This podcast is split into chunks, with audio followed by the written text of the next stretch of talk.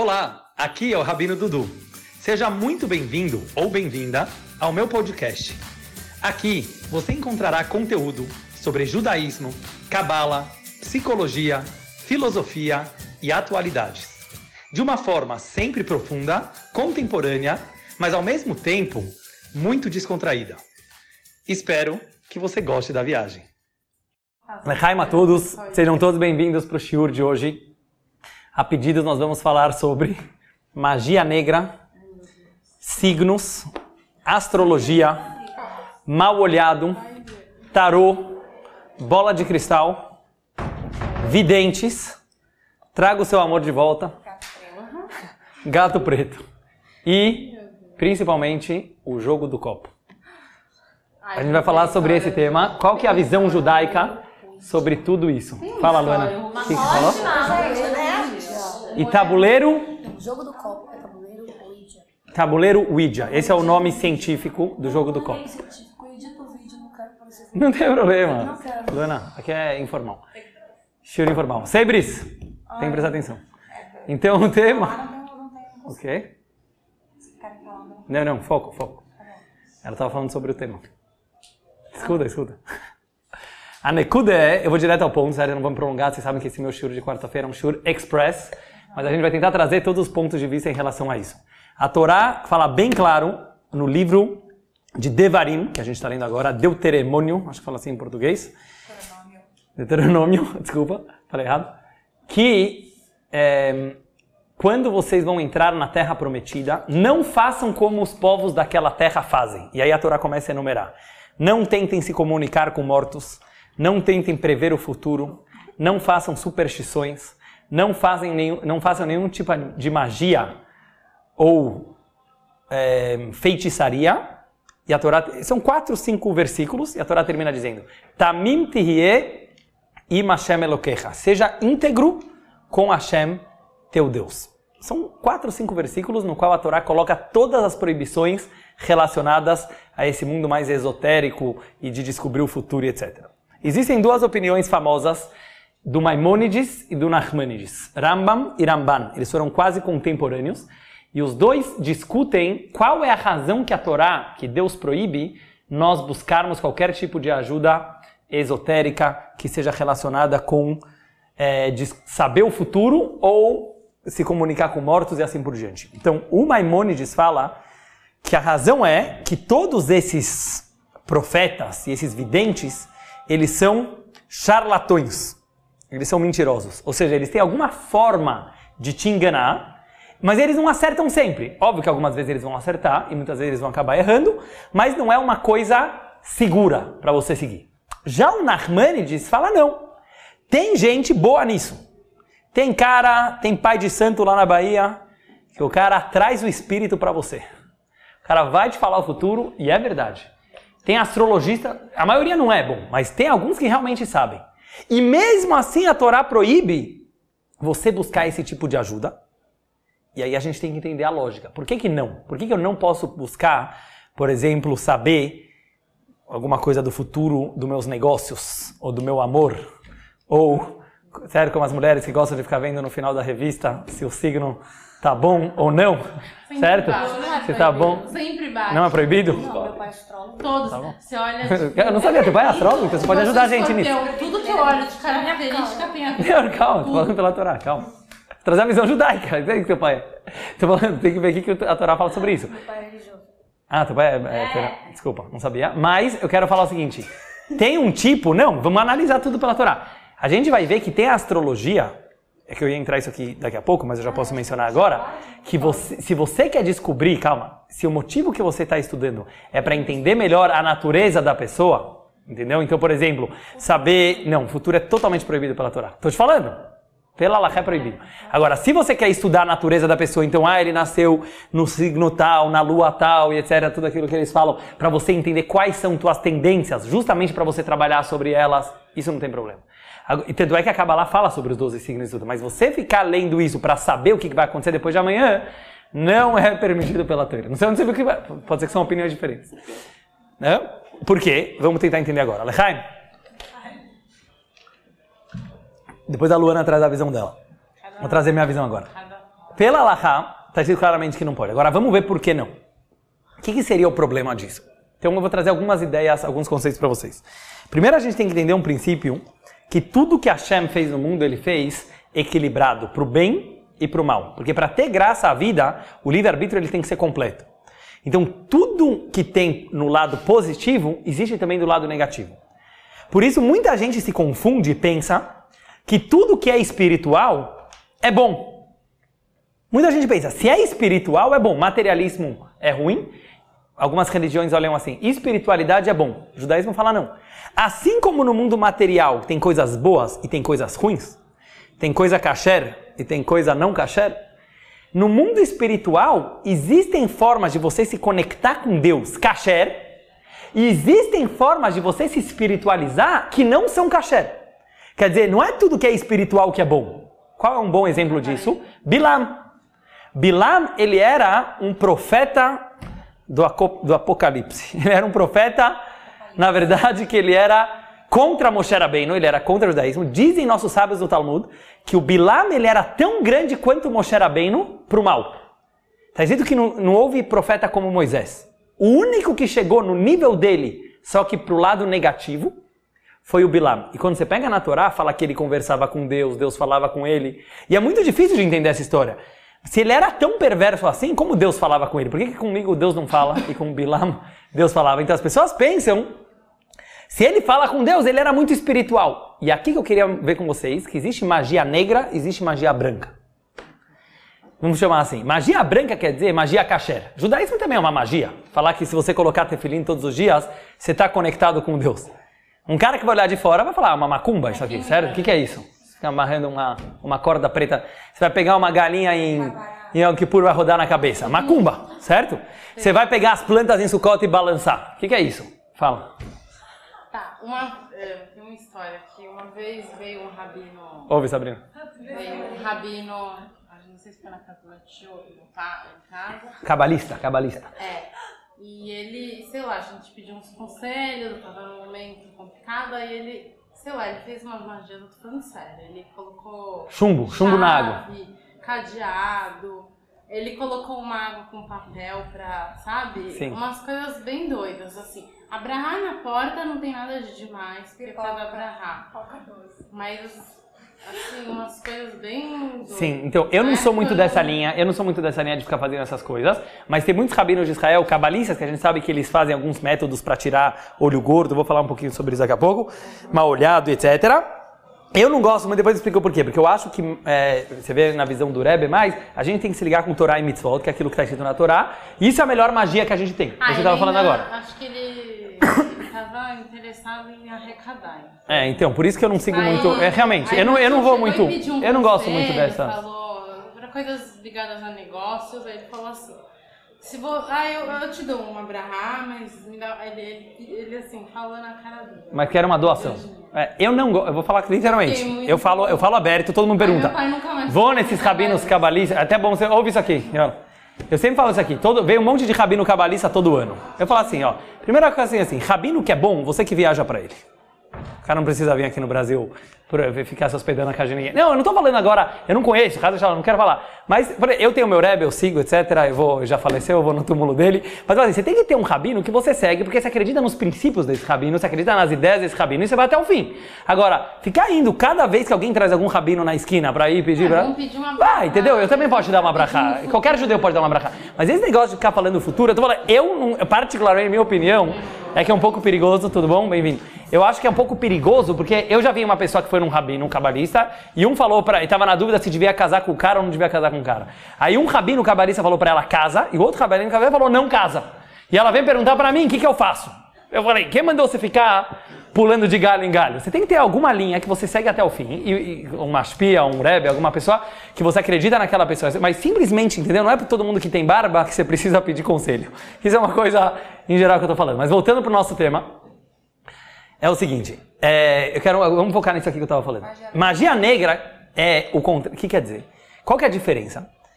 Coisas que não estão escritas na Torá, mas elas são usadas também para atingir métodos espirituais, como por exemplo esse Bilam fazia. O que, que ele fazia para conseguir falar com Deus? Então, quando você vê nos nossos bastidores da Torá, ele dormia no cemitério, Sabe com quem ele tinha relações sexuais? Com a mula dele. Ele fazia tudo que era mais baixo moralmente possível e através da baixaria ele conseguia pegar energia espiritual. Então, isso que o judaísmo fala. Existem duas formas de você se conectar com espiritualidade. Ou se purificando, se melhorando, sendo uma pessoa boa, anulando o teu ego, pensando mais no próximo, como os Sadikim faziam. Ou através de ser tão baixo, existe essa forma, quer dizer, a pessoa ela fica tão baixa espiritualmente que isso também envolve uma energia espiritual.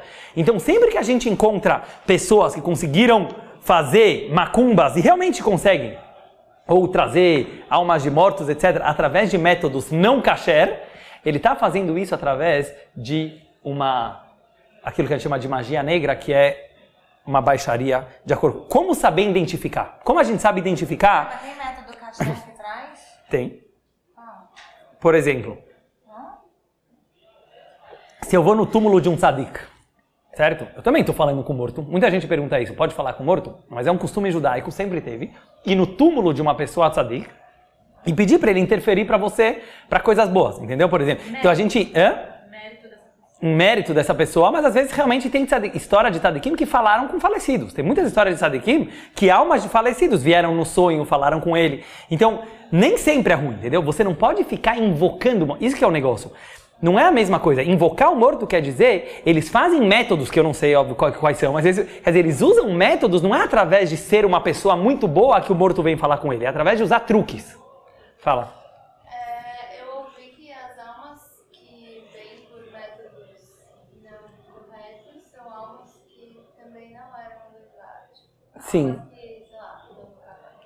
É, tem, tem lugares que falam que tem algumas almas que elas não estão nem no paraíso e nem no inferno, que seria o seguinte, elas não estão, elas estão meio perambulando por aí, e são essas almas que, que realmente eles conseguem ter acesso. Então na Kabbalah fala muito sobre isso, de reencarnações e de almas e etc. E, e ele se aprofundou mais nesse tema. Mas de uma forma geral, é como eu falei agora. Fala. Essas almas esse método traz a pessoa amada O quê? Uma pessoa amada? Alguém que. Você tá falando de alguém que faleceu ou de. Não, de, de um casal, por exemplo? De... Traz em três dias. Traz em três dias a pessoa amada. Tipo isso que você vê lá no, no post lá, tipo. A, ah, da alma, da alma você está falando. Então, eu vou te explicar. As almas que já faleceram, e principalmente essas almas, como ela falou, que estão às vezes perambulando por aí, existe, a gente tem muitos conceitos de alma cabalísticos, a gente não consegue entender eles perfeitamente. Existem formas de acessar essas almas. Mesmo no Talmud você encontra de pessoas que conseguiram falar com almas de falecidos. Quer dizer, eu não tenho a técnica, certo? Quer dizer, eu não sou. Mas existem pessoas que têm o dom para isso. E a própria Torá está falando. E agora, voltando para isso que eu estava querendo explicar. O que, que o Nachmanides fala? O fato que a Torá proíbe quer dizer que dá. A Torá não vai te proibir uma coisa que não dá. Então, isso que a Torá fala, não pode falar com morto, não pode fazer magia, não pode fazer feitiçaria, é porque tem jeito de fazer isso. Mas por algum motivo, Deus, ele não quer que a gente vá atrás. Agora, eu vou tentar explicar qual é a razão, qual é a lógica que a gente pode colocar nessa mitzvah. Então, primeira coisa para identificar quem é kasher e quem não é kasher. Diz o Zohar, que é o livro básico de Kabbalah, tudo que vem através de esforço é Kedushá, essa é santidade. Tudo que vem fácil é Mitzrayim, ele fala é Egito, é o lado da, da impureza.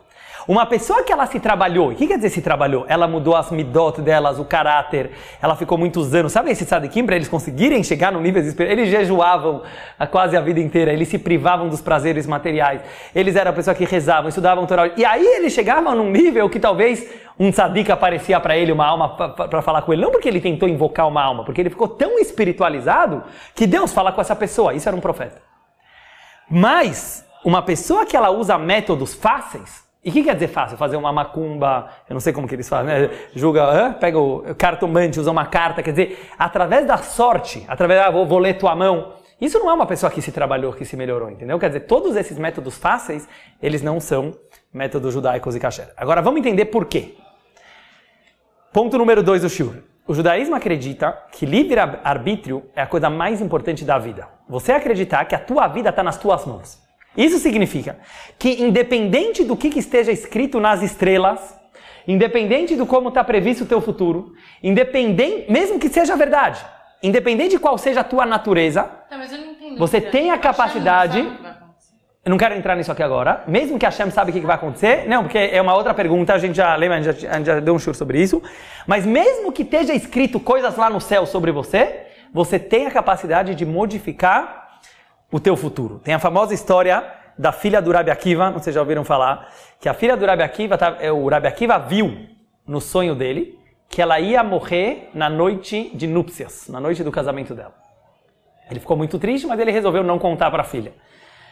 Foi a noite do casamento, dia seguinte a filha aparece viva na frente dele, ele ficou muito impressionado e ele falou: "Filha, você pode me contar o que aconteceu?" Ela falou: "Eu não sei, mas eu fiquei muito assustada, eu fui dormir, eu tirei a minha tiara, ela tinha uma tiara muito bonita que chamava Yerushalayim Shel Zahav, daí que vem a música, que era uma um desenho de Jerusalém todo de ouro que o pai dela deu para ela. E ela falou: "Quando eu tirei aquela tiara para dormir depois do casamento, eu fui fincar ela na parede e de manhã, quando eu acordei, eu percebi que eu tinha fincado uma cobra venenosa, que estava pronta para me morder, quer dizer, ela ia morrer naquela noite. E sem querer, ela acabou fincando a cobra na parede. Ela percebeu que aconteceu um milagre que ela se salvou. Aí o pai falou: O que, que você fez de especial ontem? Alguma mitzvah. E ela não queria contar. Ela falou: Não, não fiz nada, não fiz nada. O pai falou: Não, o que, que você fez? Ele insistiu com ela. Até que ela contou que no meio da festa de casamento dela apareceu um pobre que não tinha sido convidado para o casamento. E todo mundo começou a querer tirar aquele pobre da festa, desprezar ele porque ele não tinha sido convidado. E ela saiu da dança, fez um prato de comida para o pobre, serviu ele e falou: Fica aqui na festa, você não precisa ir embora. E aí o Rabi Akiva falou: Você mudou o teu futuro. Estava escrito no céu, imagina, na visão do Rabi Akiva que ela ia morrer. Quer dizer que estava o destino dela que ela ia morrer. Daí ele falou a famosa frase que o Talmud diz, Tzedakah tatzil mimavet, que a tzedakah pode salvar uma pessoa da morte. Quer dizer, Deus escreveu que ela ia morrer naquele dia. E ela conseguiu mudar esse destino. Então, só trouxe essa história para ilustrar o que eu queria falar agora para vocês.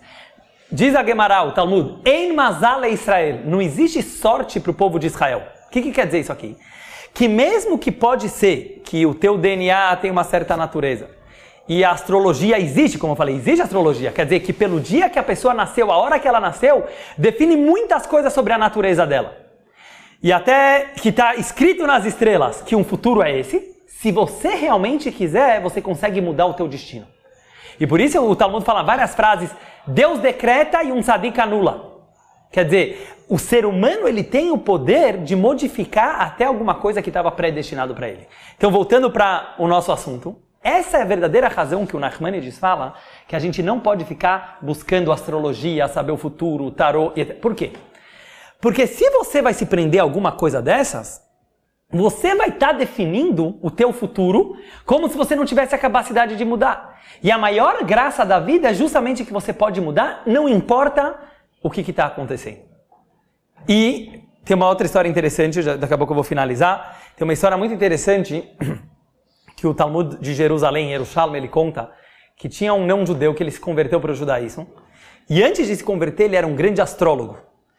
Depois que ele se converteu, ele ia fazer uma viagem de negócios e ele resolveu olhar no signo dele lá na astrologia se era um bom mês ou um bom dia para ele fazer negócios, para ele viajar ou não.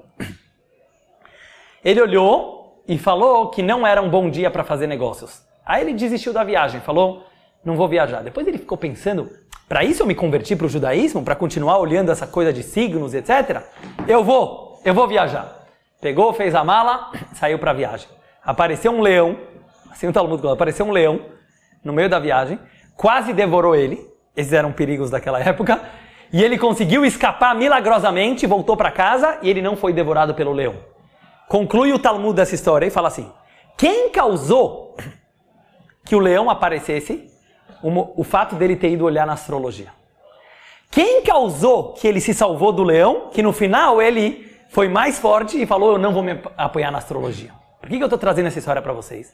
A visão judaica é que você atrai para a tua vida aquilo que você acredita. Presta bem atenção nisso. Muita gente tem medo do mal olhado. Ainará para cá, Ainará para lá. Qual que é a visão judaica? O quanto mais você se coloca sujeito a esse tipo de energia, essa energia tem acesso a você. Se você não está nem aí com isso, aquela energia não está nem aí com você também. Em outras palavras, é a pessoa que define quais forças vão ter uma influência sobre a vida dela.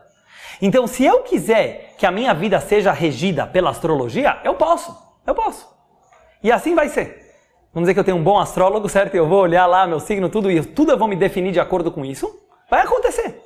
Se o cara for bom mesmo, vai acontecer. Agora a questão é: isso é viver de verdade? Isso que significa que eu estou com a vida nas minhas mãos? Não. Porque eu estou deixando minha vida ser guiada por uma coisa que está além do meu livre-arbítrio. Se uma pessoa ela quiser de verdade, ela fala, eu só acredito em Hashem. Então, como que a Torá termina falando? Tamim im Hashem Seja íntegro com Hashem. O que quer dizer ser íntegro? Acredite apenas em Deus. E o que quer dizer acreditar em Deus? Acreditar no teu livre-arbítrio. Acreditar em Deus quer dizer que acreditar que você tem um pedaço de Deus dentro de você. Então você é capaz de mudar a tua natureza e você é, é capaz de mudar teu destino, não importa qual seja ele. E por isso a gente tem várias histórias no judaísmo que estava escrito que o destino do cara era esse e ele conseguiu modificar. E esse é o maior prazer de Deus, quando a pessoa consegue mudar o seu próprio destino baseado nas suas ações, no seu comportamento e naquilo que você acredita. Concluindo, essa é a principal ideia que eu queria trazer no, no show de hoje. Eu não vou me aprofundar agora em todos os tipos de magias que tem, etc. Mas tem uma, uma coisa que é difícil às vezes da pessoa entender, é, não sei se já ouviram falar, mas tem curas alternativas. Tem alguns médicos que eles conseguem trazer o espírito de um médico já falecido, o Dr. Fritz, João de Deus. João de Deus e você foi, deu. Tem muita gente, principalmente quando a pessoa está desesperada, né? Às vezes ela não conseguiu através da medicina convencional, então ela vai buscar essas medicinas alternativas e, e é difícil você convencer uma pessoa a não buscar isso. Eu tinha um amigo na minha classe, até na Yeshiva, que ele não era religioso, depois ele ficou religioso, mas ele tinha um tumor muito grande na cabeça.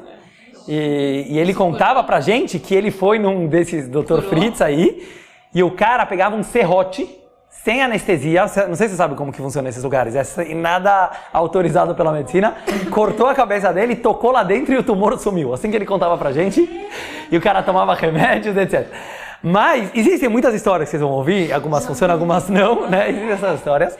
Agora, a Torá também não permite a gente buscar, porque é através de espiritismo.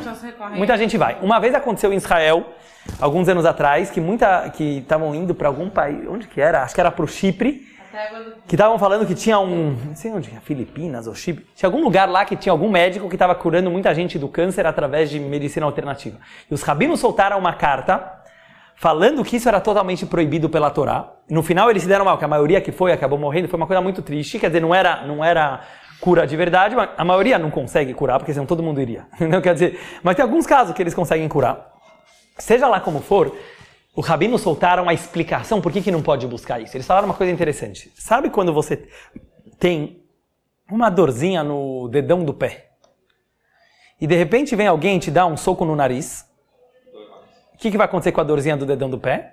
Vai sumir. Já percebeu? Uma dor maior, ela, ela anula uma dor menor. Né? Às vezes está com uma dorzinha, de repente fica com dor de cabeça, sumiu aquela outra dor. A dor maior, ela anula a dor menor. Então a Kabbalah explica que Existem formas de trazer a cura através que você traz uma impureza tão grande que aquela doença acaba sumindo. Então os, os, os rabinos queriam explicar o seguinte: pode ser que tem gente que consegue através de uma cura alternativa fazer uma macumba e trazer um, mas na verdade é porque ele trouxe uma energia tão ruim para aquela pessoa que momentaneamente aquela doença sumiu, mas depois pode ser que ela vai voltar com mais força. Mas sem querer entrar em todos os detalhes, a gente tem fé e a gente acredita que se a Torá falou literalmente, para não buscar esse tipo de, ajuda que envolva espiritismo, envolva almas, envolva mortos. Muitas, eu conheço muita gente que tem algum ente querido que faleceu. E ele tem muita vontade de se comunicar com aquela pessoa, porque a pessoa fica com muita saudade e ele quer saber o que está acontecendo com aquela alma. Mas a Torá fala literalmente, não vai atrás dessas coisas, porque você não está fazendo bem para aquela alma. E eu conheço histórias de rabinos, até o rabino Alper me contou, do Beit Chabad, me contou uma vez, de pessoas que foram fazer esse tipo de, de como fala, contato com, com mortos. E eles tiveram algumas surpresas, tipo assim, de falar que, que o próprio pai do santo, de santo falou para ele, é, não estou conseguindo. Você é judeu? Perguntou para ele, você é judeu? E ele falou, sou. Ele falou, o que, que você está vindo buscar ajuda comigo? Você tem os outros métodos muito melhores. E ele falou, não está dando porque a alma da tua mãe é judia. Então existem algumas histórias que mostram assim que mesmo os pais de santos falaram pro cara, não é para você esse tipo de coisa. Eu conheço histórias que o Rebbe apareceu no sonho da pessoa. E não, para os outros não tem proibição. Realmente, pra, fora do judaísmo não tem essa proibição. Mas no judaísmo isso aqui é uma proibição clara. Então a gente tem que ter fé em Hashem e saber que o nosso livre-arbítrio está acima de tudo. Então óbvio que às vezes a pessoa pode ficar com saudade, ele quer saber o que, que vai... Todo mundo quer saber, né? Às vezes com quem eu vou casar, o que, que vai acontecer no futuro. Mas a graça da vida, se você pensar bem, é não saber. A graça da vida é que, que o, o destino está na tua mão e a gente tem o poder de modificar qualquer coisa. Então acreditando em Deus e seguindo o caminho certo, quer dizer, é, é, como muita gente que ia perguntar para o Rebbe, Rebbe, me dá uma segular, ele fala, me dá, me dá um truque para eu me dar bem na vida. O Rebbe falava, faz as mitzvot, certo? Quer dizer, não vamos inventar coisa nova, chumbinho para cá, chumbinho, coloca tefilin, faz, não precisa fazer tudo de um dia para o outro, mas você melhorar em Torá e mitzvot é a melhor magia que você pode fazer, que é a magia kasher, e através disso a gente se liga com Deus e acredita que isso vai melhorar. Muito obrigado por ter me acompanhado nessa jornada. Acesse os meus canais Rabino Dudu no Spotify, no YouTube, no Instagram ou no Facebook para continuar desvendando os mistérios dessa longa viagem que se chama vida.